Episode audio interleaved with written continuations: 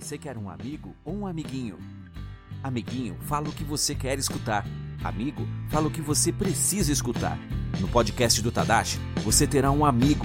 Aqui você vai escutar o que precisa para o seu processo evolutivo.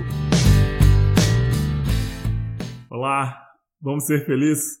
Hoje eu quero falar para vocês sobre o medo. E quando eu digo medo, vamos ampliar um pouco esse conceito, porque entra a insegurança, entra a indecisão, entra a incerteza, não é? E o que é curioso é que, por uma questão cultural, as pessoas têm uma tendência a olhar para o medo de uma forma muito negativa, olhar para o medo de uma forma muito ruim, achando que é prejudicial, negativo, ruim. E o que é interessante é que não existe medo bom e nem ruim, positivo ou negativo. O que existe, na verdade, é a forma como você olha para o medo, a forma como você gerencia o seu medo, a sua insegurança, a sua indecisão. Então, dependendo da forma como você interpreta ou significa o seu medo, isso vai torná-lo positivo negativo, bom ruim. Né? Por exemplo, o medo que você usa, e literalmente é essa questão mesmo, o medo que você usa para ser uma pessoa mais sensata, mais prudente, é, eu posso dizer que ele é um medo bom, é um medo positivo. Né? Porém, o medo que te congela, o medo que te paralisa, né? a indecisão, é bom ou ruim? Negativo ou positivo, com certeza a gente pode interpretar como ruim e negativo, porque ele te congela, ele te paralisa. Então tudo vai depender exatamente da forma como você interpreta ou significa os seus medos, né? E a ação que você tem a partir do momento em que você sente o medo. Então, por exemplo, você pode usar o medo é, para acessar sua coragem, para entrar em contato com a coragem que existe dentro de você, como também você pode usar o seu medo para ficar congelado e paralisado. Não é? Vamos pegar essa onda agora do coronavírus, que eu acho que é extremamente adequado. Nesse momento do coronavírus, e aliás é bom a gente é, mudar um pouco essa fala, tá? Já antes do coronavírus, isso já vinha acontecendo, tá certo? E com o coronavírus, isso se potencializou. Você já vai entender o que eu vou falar. Então, vou repetir. Antes do coronavírus, você já vinha sentindo e vivenciando insegurança, medo, indecisão. Com o coronavírus, provavelmente isso ficou exacerbado, tá certo? Potencializado, ou seja, o que era medo, insegurança, indecisão 1, nível 1, agora com o coronavírus virou indecisão, insegurança e indecisão 10. Não sei se faz sentido isso para você, não é? Então, o coronavírus ele potencializou, na verdade, um medo, uma insegurança e indecisão que nós já vivíamos antes do coronavírus. Né?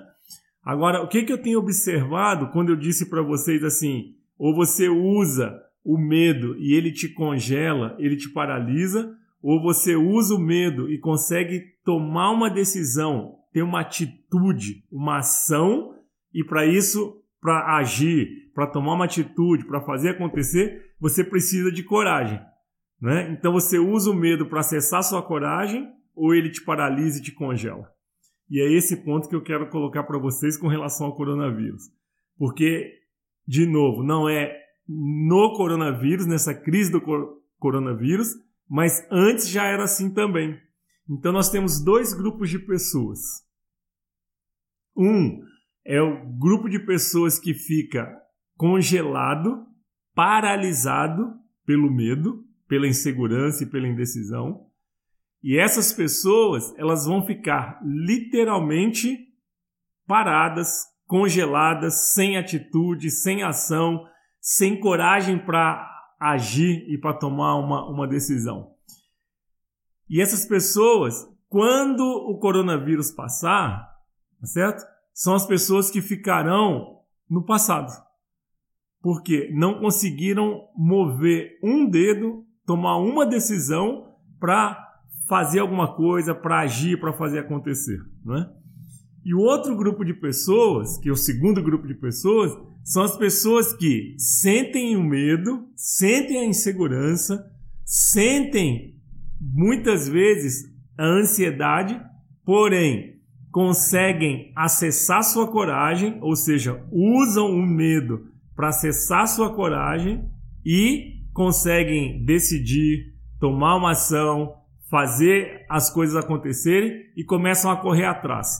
E mesmo numa situação de crise como essa do coronavírus, conseguem fazer as coisas acontecerem, correm atrás, buscam recursos, estudam, melhoram como pessoa, melhoram profissionalmente, fazendo tudo que podem e buscando é, qualidades, recursos que possam torná-las pessoas melhores, profissionais mais capacitados.